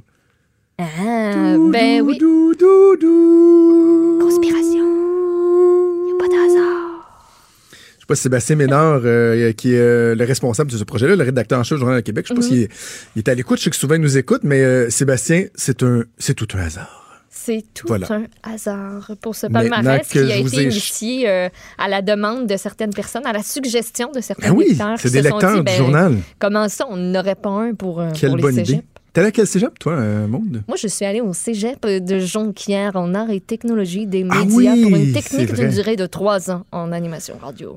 OK, moi, je suis déçu de voir que mon cégep, en tout cas, ne figure pas dans le top 3. J'ai hâte de voir il va être où, parce que quand j'étais allé au cégep, j'étais allé dans ce qui était considéré, en tout cas à l'époque, comme pas mal un des meilleurs cégeps, sinon le meilleur cégep public, OK? tu sais, qui, euh, qui était devant des euh, bois de Boulogne. Pas de boulogne. Le cégep à bois de Boulogne. J'aurais, tellement jamais dû aller là, Maude. À l'époque, ma, ma, ma copine de l'époque s'en allait là, puis tu sais, j'avais les notes suffisantes pour y aller, puis j'avais pas été accepté en technique policière, fait que je voulais aller faire un deck en sciences humaines en attendant. Fait que j'ai décidé d'aller dans ce cégep-là. Quelle mauvaise idée, là. Ah, ouais, hein? C'est, ah, je- j'en ai rushé. J'ai fait mon deck en deux ans et demi plutôt qu'en deux ans. J'ai Ah. fait une session de plus. Euh, non, j'ai vra- vra- vraiment pas aimé. Euh, Vraiment pas aimé, mais c'est un, bref. C'est un bon, un bon cégep. Genre de Moi, voir où sais- il va être dans le palmarès. Moi, je sais pas trop, il va se retrouver où, mais il peut comme pas être dans un top 3 parmi les différents programmes parce que c'est comme un programme qui est unique en province. C'est ça, c'est spécialisé. Ouais, Ce sera peut-être pas euh, comptabilisé. là. Mais c'est un très bon la- cégep. Bref, on va lire ça avec beaucoup d'attention euh, demain. Euh, le bateau au Japon qui était en quarantaine, euh, il commence. il y a- en tout cas, il y a certains développements. Il y a des gens qui vont pouvoir, euh, s'ils le souhaitent, débarquer du bateau enfin. Exactement. Donc, on parle du Diamond Princess qui est arrivé à Yokohama le 3 février dernier. On comptait à bord 3711 passagers qui sont en quarantaine depuis. On a des Canadiens, hein, mais surtout un couple de Québécois qui est à bord, Diane et Bernard euh, Ménard, qu'on suit à travers tout ça. Et on apprend aujourd'hui que les autorités japonaises ont commencé à évacuer du bateau de croisière certains passagers qui sont âgés et de santé fragile qui ont été testés tous négativement au COVID-19, donc le coronavirus. On aura donné la, on aurait donné en fait la possibilité aux gens âgés de 80 ans et plus d'être relogés sur la terre ferme. On comprend que si on offre la possibilité, euh, les chances sont pas mal de 100% que les personnes concernées disent euh, oui, qui je qui veux va sortir dire non, je veux rester dans ma cabine? personne. Les euh, premiers d'entre eux qui ont quitté le navire sont montés aussitôt dans des bus au rideau fermé avec des chauffeurs qui étaient en grosse combinaison de sous de il n'y avait pas de peau. On parlerait de 11 personnes mais on ne sait pas qui ils sont et si d'autres allaient quitter le bateau aujourd'hui. On se fait bien avoir de commentaires de ce côté-là. Aucune idée s'il y a des Canadiens ou encore si nos Québécois dont je parlais ont pu sortir. Je suis allée vérifier et j'ai lu que Madame Ménard, elle est âgée de 75 ans et elle, elle a une condition de santé qui est plutôt particulière. On se rappelle, il fallait qu'elle ait des médicaments qui arrivaient, euh, qui sont arrivés là, vraiment juste à point parce qu'elle était pas mal short dans ses, euh, dans ses affaires. Donc, euh, probablement qu'on en saura plus euh, aujourd'hui. Donc, indépendamment euh, du coronavirus, l'état de santé des passagers les plus fragiles risquait aussi de se dégrader en raison de la quarantaine à bord qui doit durer, elle, jusqu'au 19 février. Parmi euh, les passagers du bateau, présentement, on a 10 personnes qui sont hospitalisées, qui sont dans un état grave. On a compté 218 cas positifs à bord du Diamond Princess. Parmi eux, 12 Canadiens et celui d'un officier. Ils sont tous en quarantaine. Et on a aussi appris euh, ce matin qu'il y a des travailleurs de la santé canadiens qui ont été envoyés au Japon pour venir en aide aux autorités. C'est ce qu'a annoncé euh, le ministre des Affaires étrangères, François-Philippe Champagne. Lui a précisé qu'il y a trois représentants de Santé Canada et aussi euh, deux du corps médical des Forces armées canadiennes qui se trouvent présentement à Yokohama. Et justement, parlant du, euh, du coronavirus, il y a une affiche qui a été installée à l'entrée de l'hôpital général juif de Montréal qui soulève euh, beaucoup de, de grogne, puis j'ai de la Ouais. misère à ne pas être en accord avec ça. Là. Ben oui, tu sais, le message qu'on envoie qu'il faut pas stigmatiser de communauté, que le virus, c'est pas le virus chinois, là. C'est c'est Ouais. un, c'est un coronavirus qui touche à tout le monde. Oui, il est parti de la Chine, mais tu sais. Il faut pas s'énerver le poil quand on voit une personne qui vient de l'Asie. Il y a une affiche en mandarin qui est installée à l'entrée de l'hôpital général juif à Montréal qui, euh, qui a soulevé la grogne, entre autres, sur les réseaux sociaux. Il y a beaucoup de gens qui disent que justement, ça encourage les préjugés, la discrimination, parce que le message en question est en mandarin et il contient la marche à suivre pour les patients qui ont voyagé au cours des deux dernières semaines et qui se présentent à l'hôpital avec de la fièvre et de la toux. faut dire que la même affiche est aussi présente en français et en anglais, mais il y a l'instigatrice d'une publication, entre autres sur Facebook, euh, qui concerne la pancarte, la fameuse pancarte en mandarin, qui s'interroge sur l'utilité de cette fameuse pancarte dans un contexte où l'épidémie de COVID-19, elle a débuté en Chine. Elle provoque déjà de fortes réactions discriminatoires envers les personnes d'origine asiatique. Et dis-moi, je pense que de l'écrire en mandarin, ça montre surtout, ça montre surtout le manque de considération. C'est comme si l'hôpital tentait de cibler une population en particulier. Et pour sa part, l'hôpital général juif a tenu à rappeler qu'il est situé dans un quartier multiculturel et que le seul but de l'affiche, c'est de bien informer la population. Attends une seconde, j'ai quelque chose pour toi. Oui. c'est une très mauvaise conseillère. Puis la peur, là, elle fait faire des affaires qui n'ont pas de crise de bon sens. Ah ben voilà. Je voulais juste sortir le. Fallait pas de juste le crise de bon sens du docteur donné. Arruda. J'allais dire, comme dirait le docteur Arruda, ça n'a pas de crise de bon sens. Oui, en effet. Donc, euh, c'est euh, l'avis partagé par plusieurs personnes sur les Mais en réseaux même temps, c'est sociaux pas uniquement en mandarin, tu sais. Il l'a en français, il l'a en anglais aussi. Donc, t'sais. Mais c'était-tu nécessaire? On se pose la question. Ouais, ouais, ouais. Eh, Peut-être euh, un petit retour sur euh, l'émission JE hier. Euh, bon, on avait reçu? Denis Thériault pour en parler. Oui, je l'ai, euh, je l'ai regardé avant de me coucher hier soir. C'est pas une bonne idée de regarder ça avant de se coucher. Non, pas tant. Quel- j'ai fait la même affaire. Ça shake, hein? C'est traumatisant. C'est dégueulasse de voir. Oui, parce que JE, on se rappelle, s'est rendu à Sosua, qui est en République dominicaine, et c'est une destination sexuelle reconnue pour ses nombreuses prostituées qui sollicitent les touristes dans les rues à toute heure de la journée. On a entre autres interrogé un Québécois qui disait carrément un, gros bordel ici. On y a retracé un Québécois qui aurait une attirance pour les jeunes filles, qui fait l'objet d'une enquête de la Sûreté du Québec présentement. C'est un membre de l'équipe de JE qui a donné rendez-vous à celui qui s'appelle simplement Jean-Paul, on tait son nom de famille, en disant l'avoir déjà rencontré durant un précédent voyage. Lui portait une caméra cachée et pendant une discussion qu'ils ont eue ensemble au bord de la plage, bouteille de vin et tout, Jean-Paul a confié avoir eu une relation avec une écolière du secondaire. Il dit le matin, j'allais avec elle dans un petit, dans un petit hôtel, puis l'après-midi, je l'amenais à l'école. C'est aberrant et le petit hôtel en question loue des chambres à 20 pièces pour les touristes qui peuvent pas amener les prostituées et les jeunes filles dans des complexes tout inclus. Et lorsque Denis Thériault est allé à sa rencontre de Jean-Paul à son retour au Québec, lui a refusé de lui accorder une entrevue. La SQ entreprend son enquête sur les actes qu'il aurait commis à Sosua. Et si les policiers accumulent suffisamment de preuves, il y a des accusations qui pourraient être portées ici même au Canada. C'est ça comme la, grosse affaire, la grosse suite, c'est que si un Canadien commet des crimes de nature sexuelle sur des enfants de moins de 16 ans à l'extérieur du pays, il peut être accusé chez nous. C'est une mesure d'exception qui est prévue au Code criminel. Donc, assurément euh, qu'on va suivre les développements dans cette histoire-là qui est, j'ai un seul mot, c'est dégueulasse. Gros sacrement de cochon. Puis on a présenté le cas le d'un autre dire. Québécois qui, lui, a été condamné. Euh, là, présentement, euh, tu sais, lui, euh, il, a- il est décédé. Là, il avait une maladie, il est décédé en 2017. Mais les détails, Sniff. c'est dégueulasse. Ce monsieur-là, ce qu'il faisait, ce qu'il avait en sa possession en termes de pornographie juvénile, ce qu'ils ont découvert quand ils se sont rendus à sa chambre qu'il louait à Sosua, des photos partout sur les murs, c'est Ah. dégueulasse. Et je trouve, on avait parlé avec Denis Thériault hier, je trouve que le reportage euh, fait œuvre utile en ce sens qu'il fait pas juste nous exposer une réalité, là, Mm. mais espérons que ça va donner un petit peu peur euh, Oui, à, à des gens qui- qui... ont cette idée-là, qui se Mhm. disent, mais aller euh, scraper des vies dans un autre pays en me disant que quand je vais revenir chez nous, je vais être correct, je vais avoir ma petite madame, mes petits-enfants, ma petite job ou ma Ouais. petite retraite. Ah non, ça non, marche non, pas comme gros ça, pervers, cochon dégueulasse, ça se peut Mm. que tu te fasses pogner, j'espère que tu vas te faire pogner. Oui, puis ça ouvre les yeux aussi sur, tu sais, on est 300 000 Québécois quand même à choisir cette destination soleil-là. Puis quand on arrive, tu sais, d'habitude, moi, je suis allée l'année passée en République dominicaine, tu sors de l'avion, tu rentres dans un autobus, l'autobus t'amène à ton tout inclus. Oui. T'es parqué là pour la semaine, tu repars en autobus, il t'amène à l'a- à l'aéroport, puis c'est tout ce que tu vois. Mais moi, j'en avais aucune idée que Sosua, ça existait, puis de quoi ça avait l'air. Puis ça m'a Ouais. ouvert les yeux sur cette réalité-là qui est incroyable et pas dans le bon sens. Moi, j'y vais dans deux semaines en République dominicaine. Euh, semaine de relâche, on a une petite vacance familiale en République. Puis ça va être ça, le resort. On sort pas, euh, on sort pas de, de, de l'hôtel puis tout ça. Mais faut quand même, je te raconte l'anecdote qu'il Ouais. y a deux ans de ça, euh, la seule fois que je suis parti euh, dans le sud tout seul. Euh, J'étais vraiment à bout, là. Je, je cumulais les émissions le matin, l'après-midi, le journal, la télé, un dégât d'eau à la maison. Puis j'étais à bout. Puis ma blonde a Ouais. dit, T'as une semaine de vacances, garde, pars. Pas tant. Euh, fait que je me suis pris un cinq jours dans un resort en République dominicaine. Moi, je suis plus habitué d'aller au Mexique. Et des gens m'avaient dit, ben, tu sais, les Dominicains sont un petit peu moins sympathiques que les Mexicains de façon générale. Un peuple un petit peu euh, plus stoïque, euh, tu sais, moins avenant et tout ça. Mais là, j'ai réalisé, toi, en arrivant là-bas, que d'être tout seul dans un resort, le fait que je dînais au restaurant tout seul, que Mhm. j'étais tout seul à la plage, que je, je soupais tout seul au restaurant avec ma petite tablette pour lire des livres.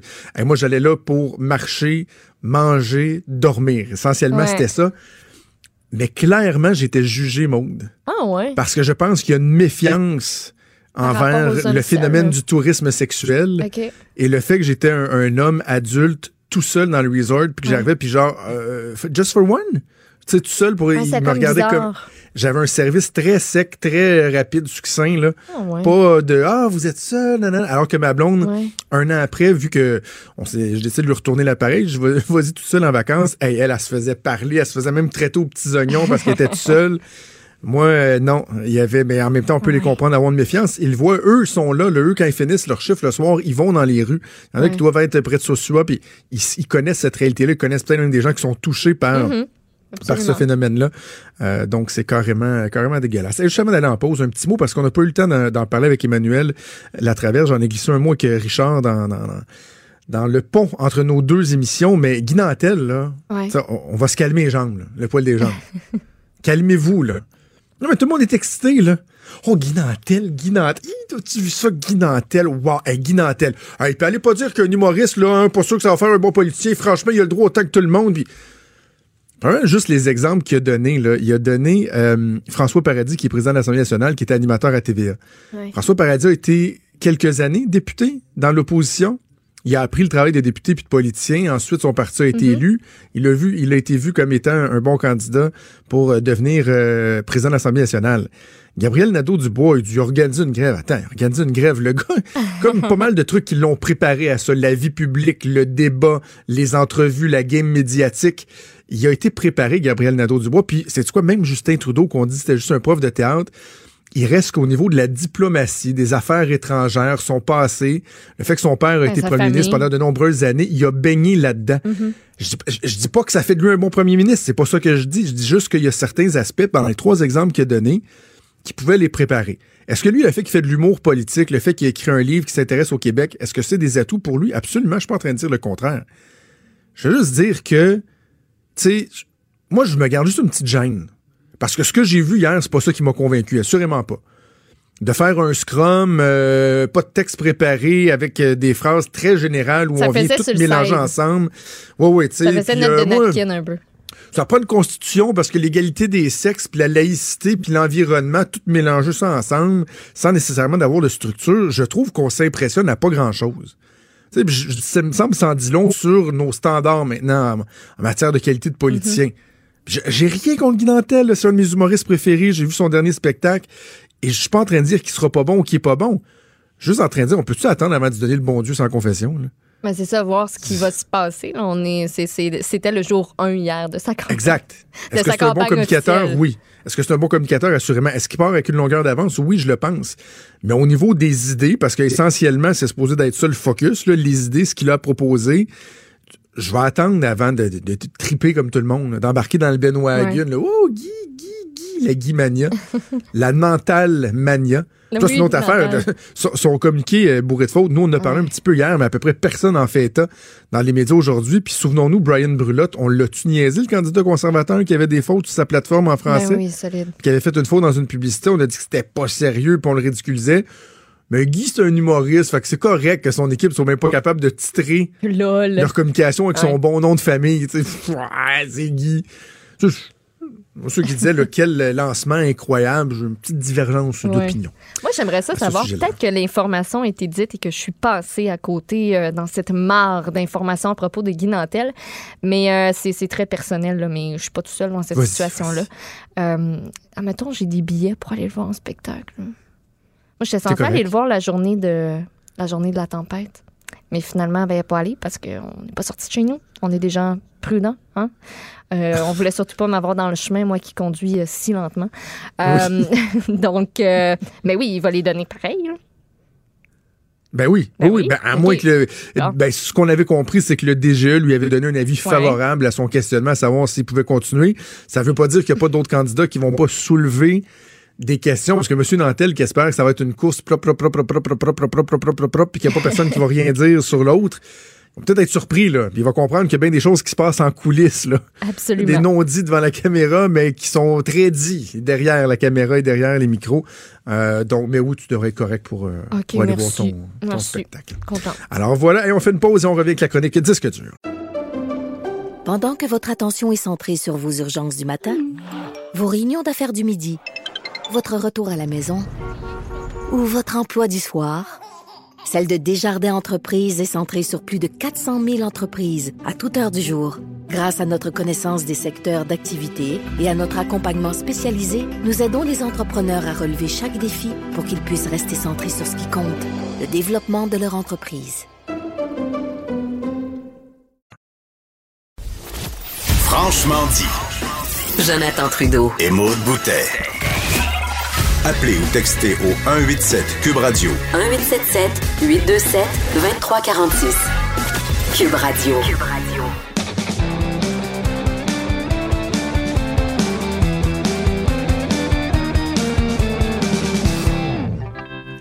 Chronique disque dur avec Stéphane Plante. Salut Stéphane, joyeux Saint-Valentin. Hey, salut Jo- Jonathan, joyeux Saint-Valentin à toi et ton épouse. Merci, merci. Écoute, Stéphane, euh, on a fait une petite promo euh, à Cube où euh, les animateurs ont dit quel est notre, notre coup de foudre du moment. Et euh, bon, finalement, j'ai décidé que mon coup de foudre, je, le, je le donnais à Master Bugarici. Parce qu'il est tellement exceptionnel, Master. On l'aime tellement. Il fait quasiment un chier tellement qu'il est parfait. Je- donc, j'ai donné mon coup de foudre à Master, mais j'ai beaucoup hésité parce que mon, autre- mon coup de foudre aussi du moment, c'est Billie Eilish. Mais je trouvais ça weird d'un gars de 38 ans qui aurait dit dans une capsule promo que son coup de foudre, c'est une jeune fille de 18 ans. Ben, tu viens de le Fait dire. Je me suis gardé une petite gêne parce que c'est quelque chose de très, très, très euh, objectif, de très platonique. Tu aimes l'artiste. Oui, Et l'artiste. voilà. Et là, Billie euh, Eilish qui, euh, qui a fait plaisir à ses fans hier en, en- en nous présentant sa, sa nouvelle tune qui va être euh, la chanson thème de James Bond. Et oui, c'est la, Yeah. la pièce titre No Time to Die. On va écouter d'ailleurs un extrait de- du film qui va sortir en avril. Fool me twice,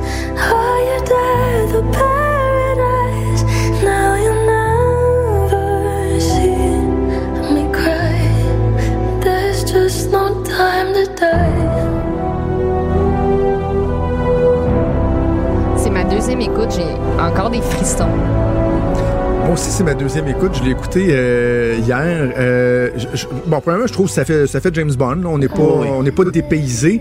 Il y a une petite affaire sur Billie Eilish que, que j'aime beaucoup, là, puis qu'on fait des blagues avec ça. Des fois, je suis un petit peu tanné qu'elle chante à la pointe des orteils. tu sais, je ça pense, qu'elle a, déranger elle a une, personne. be- elle a une bonne voix, mais c'est toujours comme ça. Elle nous susurre. Oui, c'est vrai.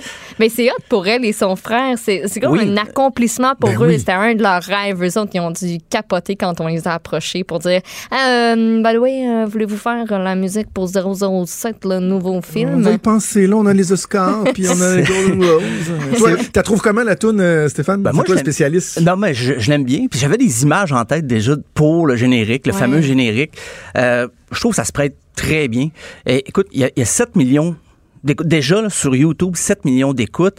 Et ce matin, Wow. c'était, tu fais un refresh là, sur ta page YouTube, puis le chiffre grossit toujours. là. C'est, comme une pétition. Sur les euh, plateformes de streaming, ça doit être, euh, ça doit exploser aussi. Là. Ça doit être assez, euh, assez populaire. Elle était très attendue cette chanson. oui, c'est pas vraiment. des- Écoute, le, le, tu- le nombre augmente tellement en temps réel que ça me fait penser à quand euh, Dominique Champagne a lancé le pack. là, Ah oui, oui, c'est ça. Ah, ça montait, le tac, tac, tac, tac, les signataires, c'est pareil, Tu pareil, fais pareil. toujours des comparaisons à Dominique Champagne dans la chronique à Stéphane. T'es Eilish et Dominique Champagne. C'est toujours ici que ça se passe. Pour de vrai? Je te jure. J'ai pas remarqué. Moi, non plus, j'avais pas remarqué, mais, euh, Je vous jure. mais Dominique a remarqué. Non. Ah, Dominique nous écoute pas. Mais c'est la Saint-Valentin. Alors, voilà. Hein? Voilà. Mais oui, c'est la Saint-Valentin, parce qu'on faisait une petite parenthèse, Ben, parce qu'on s'est fait plaisir avec Billie Eilish, mais c'est la Saint-Valentin. Et qui dit Saint-Valentin dit toune quétaine d'amour. Oui, euh, mais j'ai pensé en premier lieu euh, à ces cœurs esselés qui aujourd'hui vont se taper les feeds Facebook de leurs amis en couple depuis toujours, Ah. les belles paroles d'amour Yeah. et tout ça. Euh, j'ai une pensée pour eux, pour ces, ces célibataires, endurcis ou non. Euh, mais j'avoue là, que je vais pas avec des chansons là, de, de, de 5 à 7 speed dating. là. C'est, c'est vraiment plus...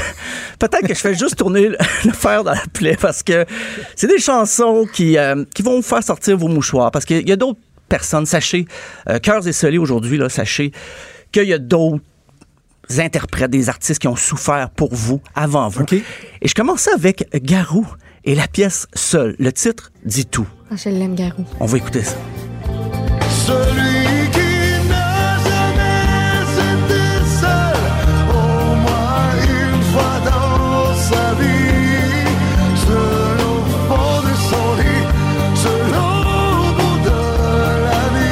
Moi, c'est tout ce que je veux pour mes 25 ans. Je veux rencontrer Garou. C'est tout ce que je veux. C'est tout ce que je veux. Mais d'ailleurs, après la sortie de... Je le lance dans l'univers. la- après, la, après la sortie du single Seul, j'imagine qu'il était moins seul après dans ses tournées, dans ses chambres d'hôtel et tout ça.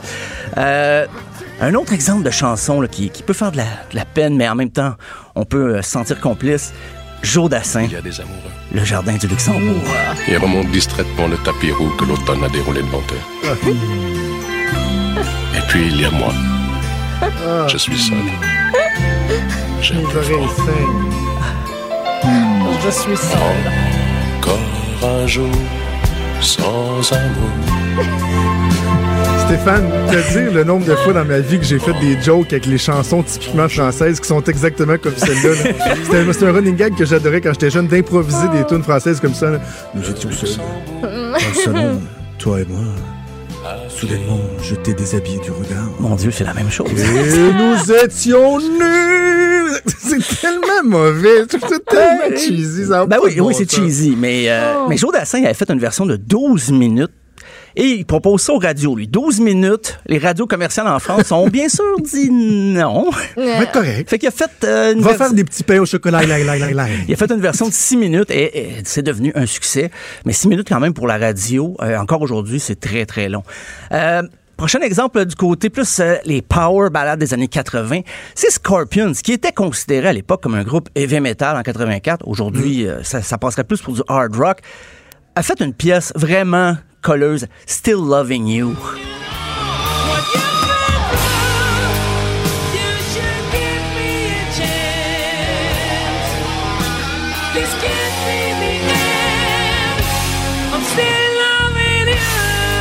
Le gars, il est à terre. puis là, Oui. Ah, non, non, Il est à genoux, puis là, il y a ses deux mains ensemble, puis il est comme, s'il te plaît. Il plaît. parce que tu parles de, de- de tourner le fer dans la plaie, mais c'est une tune qui a accompagné beaucoup de soirées de Saint-Valentin, d'après moi. Oui, oui, mais le, le contenu des Ah, paroles oui, oui, oui, est oui. pas jojo. C'est- un peu triste. Moi, je pense souvent à la scène des, des Invincibles. Je sais pas si vous vous rappelez, le, le, le téléroman, c'était sur ben, Comédie là, sur euh, Radio-Canada. Puis ça finissait avec ça et c'est, je dirais pas la- la- la- le punch final, mais c'est très triste. Et cette chanson-là jouait. Et je me suis mis à la réécouter et j'ai dit pourquoi pas je la mets dans ce, ce top de cœurs esselés, pour cœurs esselés. Euh, la prochaine, on change de rythme, mais quand même une chanson pour les cœurs brisés. Aki Breaky Dance de Steph non, Cars. mais non. Je vais t'arriver de dire. Hey, breaking dance. Gauche.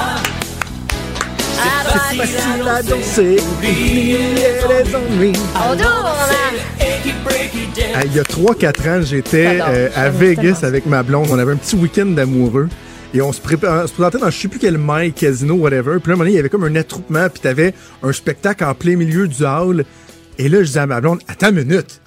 Attends une minute, c'est Steph Cars? Non, non, c'est pas vrai. Steph Cars était là en Ben train non. de faire un petit spectacle, une espèce de- d'habit d'habit, Ah, euh, oui. bleu poudre. Et en tout cas, le temps que nous on l'a regardé, ce qui est pas si longtemps que ça, il n'a pas joué le Breaky Dance. Ah, OK. Parce que Il a Steph, peut-être trouvé que c'était brûlé un peu, peut-être. Steph Cars à Vegas, pour moi, je l'imagine plus perdre tout son argent dans les machines que de, que de chanter. Je suis désolé, là, mais C'est tellement chiant. c'est méchant. Non, non, mais. C'est moi qui est méchant d'habitude, c'est Ouais, pas toi. ouais. Mais bon, tu vois, tu te déteins sur moi. Oh, wow. Euh, mais euh, non, ben, je vais être moins méchant pour le, le reste du bloc parce que c'est des, des chansons euh, un petit peu coquines, un peu là. Vous allez voir, c'est on tombe là, dans un autre registre Euh, parce que on a déjà à disque dur fait un dossier sur les albums de Saint-Valentin. Parce qu'une chanson, oui, ça dure trois minutes, mais des fois il faut que le, le plaisir dure un peu. Alors un album, c'est plus de Pourquoi? Je circonstances. comprends pas, Stéphane. Euh, Je. Expliquons, vais t'envoyer un dessin. Un Mais j'ai pris des. Ben, premièrement, Barry White, l'album Stone Gun. J'aurais pu prendre tous les disques de Barry White, mais j'ai choisi une pièce, Never Gonna Give You Up.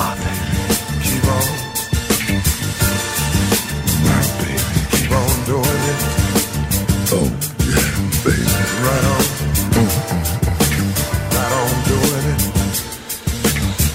c'est, hein?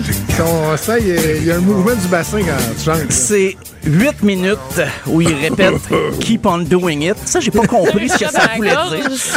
Ça va-tu? Écoute, c'est. euh, il termine l'album avec ça. Donc, c'est. euh, il y a- il y a Keep on doing it. Ah, le prochain a un rythme un petit peu plus euh, dynamique, mais le titre dit bien ce que ça veut dire. C'est Sex Bomb de Tom Jones. Euh, Make me explode, sex me slow. Yes, I must react claims of those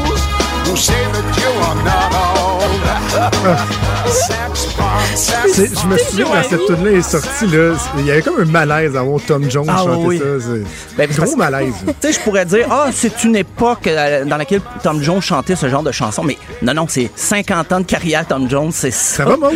C'est des chansons qui chantent. Ah, j'ai pas le choix de citer Joanie. Elle vient de nous dire les oreilles, elle dit Moi, tu me mets ça à un souper de Saint-Valentin, je te décalisse. Rien de moins. Ouais, ben, On vient de la perdre. Ben, avec un. sacré. Ah Marjolaine, pas moi, faites de c'était- quoi, C'était une Marjolaine? citation. C'était une citation. Faites de quoi, Marjolaine? C'était une citation. J'ai ouvert des petits guillemets invisibles. Ok, Mais fait avec que un. Avec un euh, Joanie en dessous du boss. oui, je Tu sais, comme, euh, comme Sex Bomb, j'imagine que le souper est fini, par exemple. C'est juste dire ça. C'est, on se met dans le contexte. Euh, la prochaine, peut-être justement au souper, My Funny Valentine de Frank Sinatra. But don't change your hair for me. Not if you care for me. Stay, little Valentine, stay. Ça rappelle une tune de James Bond, ça aussi. Oui, c'est de. Ben, dans les premiers, les premiers James Bond, justement, ça, c'était un peu l'ambiance jazz qu'il y avait dans lounge, jazz lounge un peu. Ça me fait penser à du Michael Bublé. Moi, c'est. Un peu.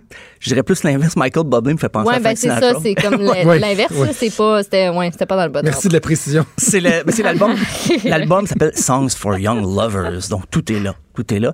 Euh, tout- encore dans le jazz, euh, l'album Love Scenes de Dinah Krall. On va écouter l'album I Miss You So. The hours I spent with you, that lovely afterglow. Ouais, chérie, remplis-moi une coupe. Non, mais cette femme-là, tu sais, elle incarne la sensualité, là. Musicalement, là, je veux dire. Il n'est pas aussi jeune que Billie Eilish. Donc, c'est c'est ça pour toi. Je peux le dire avec je plus je je veux juste rétablir ta réputation. Je travaille pour toi. Et en terminant, ben, c'est une pièce de. de- C'était en fait sur l'album Double Fantasy de John Lennon et Yoko Ono. Et John Lennon est allé une très belle chanson qui s'appelle Woman. Hardly express my mixed emotions at my thoughtlessness. After all, I'm forever in your debt. And woman, Ah, c'est beau. Et je conseille l'album au complet, le Double Fantasy, là, puis pas juste pour la Saint-Valentin, pour euh, quand vous voulez, pour euh, la, la Saint-Patrick ou euh, même, euh, je sais pas, le, le- le- la Saint-Sulpice, j'ai aucune idée. Donc, euh, c'était mes suggestions, donc j'espère que j'ai pas trop euh, secoué les, les- les- les colonnes du temple, mais bon, c'était euh, à explorer. C'est excellent. Mais je vais en faire une suggestion, moi, Oh, et euh, oui. j'en profite pour saluer au passage une de nos fidèles auditrices. C'est ma tante Carole. Ah! Oh. Ma tante Carole, j'ai eu un running Carole. gag dans la famille euh, lorsque j'étais plus jeune sur les albums de Kenny G. Ah, ben oui. Parce que ma cousine avait outé ses parents comme quoi, euh, quand il y avait du Kenny G qui jouait, Ah, ok, ça ok. se pouvait qu'il y avait oui, des... oui. euh, il y avait de quoi dans l'air, là. C'est Oh, même devenu oui. une expression dans, dans ma famille. Ok. On appelait ça faire du Kenny G. Ah oui. Ben, c'est drôle, Kennedy. Et là, je fais juste penser à ma tante Carole qui entend peut-être ça en ce moment et qui doit me crier après. Euh, je t'entends pas, ta- tantine Carole, je t'entends pas. Pas. Fine. Mais Kennedy, si vous, si vous voulez aller euh, voir son compte Twitter, il, il fait beaucoup dans l'autodérision. On peut dire, ah, OK, c'est c'est cheesy, c'est quétaine ce qu'il a fait. Mais lui, on dirait qu'il sait et il rit beaucoup de ça lui-même sur Twitter. Donc, euh, c'est un monsieur qui a beaucoup d'humour, malgré tout. Euh, ça paraît pas dans sa musique, mais quand même. Kennedy, ben, Kennedy. bonne suggestion. J'aurais pu ajouter ça. Voilà. Pour ta Ben, en tout cas, Carole, merci pour, euh, pour ta playlist. On va tous passer des belles soirées grâce à toi. Oh oui. Hey, bonne Saint-Valentin. Bon, on se reparle lundi, mon cher Stéphane. À lundi. Pendant que votre attention est centrée sur cette voix qui vous parle ici, ou encore là, ici, très loin là-bas, Celle de Desjardins Entreprises est centrée sur plus de 400 000 entreprises partout autour de vous.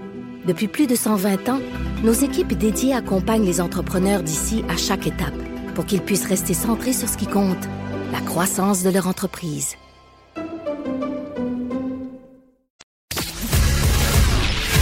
Il est franc et nuancé. Jonathan Trudeau. La politique lui coule dans les veines. Vous écoutez Franchement dit. Je suis tout à l'envers, Maude, là. Pourquoi? Ben, ma tante Carole vient de m'écrire, puis Oh il paraît que dans mon souvenir sur le Kenny G, on faisait plutôt référence à mes parents dans la joke familiale. Oh! Mais je pense pas, parce que moi, mes parents, il y a eu deux accidents, ma soeur puis moi, mais à part de ça, là, je pense Carole, pas. vous tentez de vous défiler?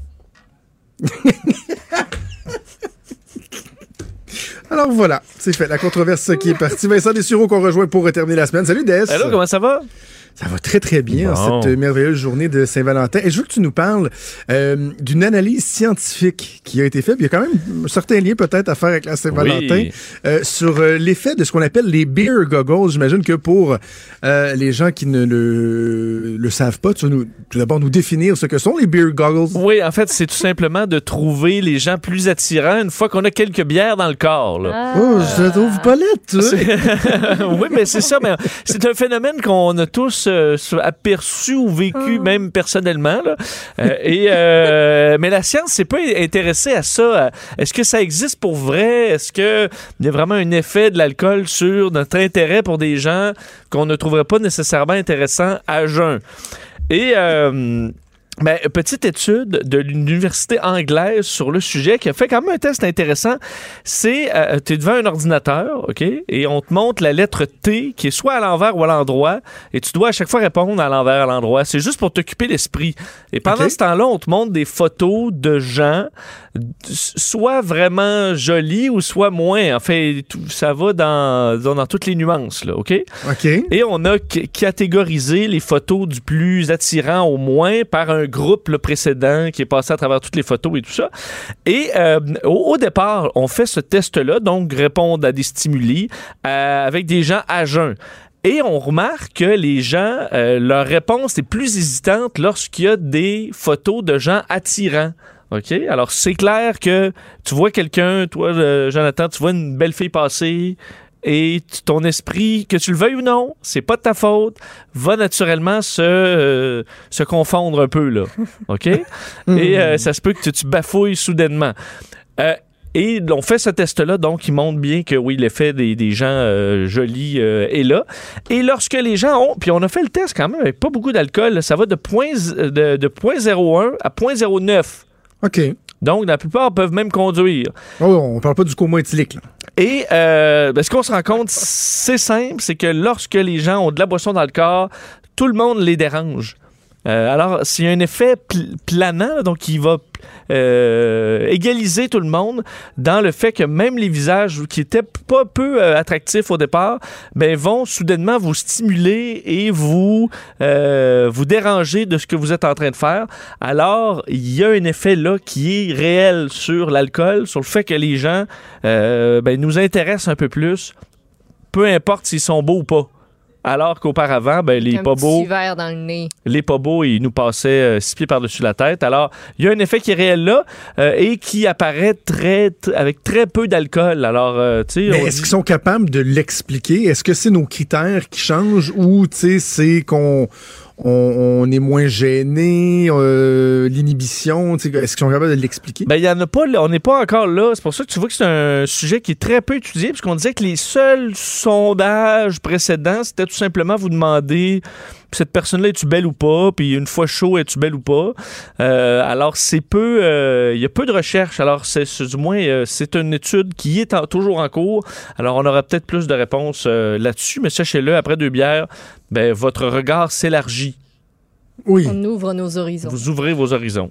T'es pas Je suis pas nécessairement surpris d'apprendre ça. Là. Je veux dire. euh, Non, tu tombes pas bas de ta chaise. C'est pas comme si on vient de me dire il y a un univers parallèle euh, chaque côté de chez nous. Je- je- c'est comme Ah oui, ah ok. Voilà. Euh, D'accord. Euh, Parlons du bonheur maintenant. Qu'est-ce qui rend plus heureux Bon. que l'argent? La question est très très bonne, Vincent. Oui, et ça aussi, ça se peut que tu sois pas très surpris. En fait, j'espérais quand j'ai vu cet article-là, OK, bon, qu'est-ce qui te rend plus, plus heureux que l'argent? Et là, ben, écoute, je- quelle est votre, euh, votre idée? Mais là, c'est sûr que c'est le... les gens ont répondu le sexe, c'est sûr. Le sexe, OK, bon, Non. le sexe. Est-ce que c'est le... Jonathan, est-ce que c'est le sexe? Le chocolat. Le cho- OK, le chocolat. eh bien... Je sais pas, faut que je vous raconte que mon, ma blonde est en auto avec mon gars qui devait aller à la clinique aujourd'hui. Ah. Et normalement, on parle pas vraiment de sexe dans cette émission-là. Ça se fait trois fois dans l'ouverture du show à Ah. Saint-Valentin. Là, on fait référence à ça. J'ai mon gars qui m'écoute dans l'auto, puis ma blonde qui arrête pas de m'écrire, qui me juge. Ah, mais là, vous elle mettra, un- elle mettra un CD. un CD. Eh oui, papa, des fois, il parle de ça, là, mais c'est papa, pas... il pense que c'est le chocolat qui rend plus que l'argent. OK, clin d'œil, clin d'œil. Voilà, voilà. Clin d'œil, Eh clin bien, d'œil. euh, eh bien, je suis désolé de vous apprendre. Écoute, c'est la réponse la plus plate au monde. C'est l'exercice physique. Oh, Ah, fudge off. oui, l'exercice pas. physique. Je n'y crois pas. Oui, qu'on- Non. qui aurait un effet, en fait, l'effet de l'exercice physique. euh, vous permettrait de- d'être heureux comme une personne qui gagne 25 000 de plus par année. Comment tu peux quantifier ça? Bon, ben, ben, en fait, c'est quand tu interviews 1,2 million d'Américains. Euh, étude auprès de l'université de Yale et d'Oxford qui se rend compte que les gens qui font de l'exercice physique sont beaucoup plus heureux, même euh, au, euh, ben, par rapport à l'effet de, de l'argent. Parce qu'on dit l'argent fait pas le bonheur, c'est pas faux jusqu'à un certain... En fait, c'est c'est faux jusqu'à un certain niveau où effectivement, euh, le- le- il y a un lien quand même avec le bonheur et, euh, et l'argent jusqu'à bon, à peu près, on dit 70 000, je pense. Mais euh, donc, pour gagner, pour être aussi heureux qu'une. En fait, si vous avez 25 000 de moins que votre voisin, mais commencez à courir et vous allez égaler son niveau de bonheur. Mais, il y a un mais. C'est peut-être la bonne nouvelle, c'est que c'est une- un effet en U, le bonheur relié à l'exercice physique. C'est-à-dire qu'à un moment donné, quand t'en fais trop, tu, ne, tu deviens moins heureux. Alors, le sweet spot, là, parfait, c'est euh, trois fois semaine, 30 à 60 minutes. Alors, c'est pas si pire. Mais c'est un exercice physique, moi, ce que j'ai nommé. Tu- ouais, mais 30 à 60 minutes. C'est un exercice physique de 30 à 60 minutes. Trop. Ben... Euh, Tabarouette, tu peux y aller plus pour le Marjolaine doit 30, mais trois- capoter, là. 3 fois 30. Hey, je dis toutes les affaires que t'aurais dit si ton fils écoutait pas à radio, Hein? là. Parce que, entre autres, ça a l'effet, évidemment, le fait euh, sur euh, perte de poids, gain musculaire, moins de Mm. cholestérol, santé mentale, plus de focus euh, et tout ça. Alors, ça amène les gens à être, euh, à être plus heureux. J'aurais aimé vous donner une autre réponse qui demandait moins d'efforts, mais on dit dans l'année, là, on a, on a des journées de mauvaise santé mentale, semble-t-il, et ceux qui font du sport en auraient 35 par année, et ceux qui en font pas, 18 de plus. Oui, mais. Des journées sombres.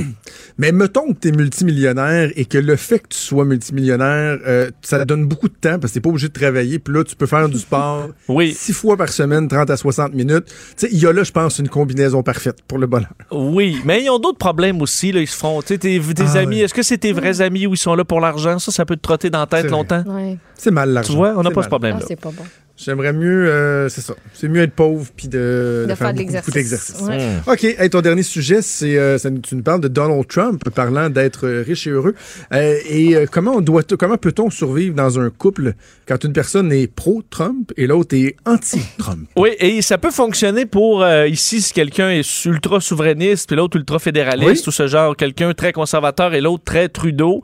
Euh, c'est euh, en fait un groupe de, de l'université de Californie qui étudiait en fait, en- en- étudiait le stress et la communication en 2017 au moment de la euh, de, de- bon où Trump euh, est devenu président et il voyait un stress chez les étudiants par rapport à ça et leur couple parce que mettons leur blonde est- était Hillary euh, puis eux étaient Trump, mais il y avait des tensions dans le couple. Alors ils ont décidé de faire euh, une étude avec ça auprès de 1000 couples mariés hétérosexuels euh, et ben mariés et non mariés mais des couples stables hétérosexuels. On se rend compte d'un 42% avaient voté Hillary, 32 Trump et le reste avaient voté pour un autre candidat.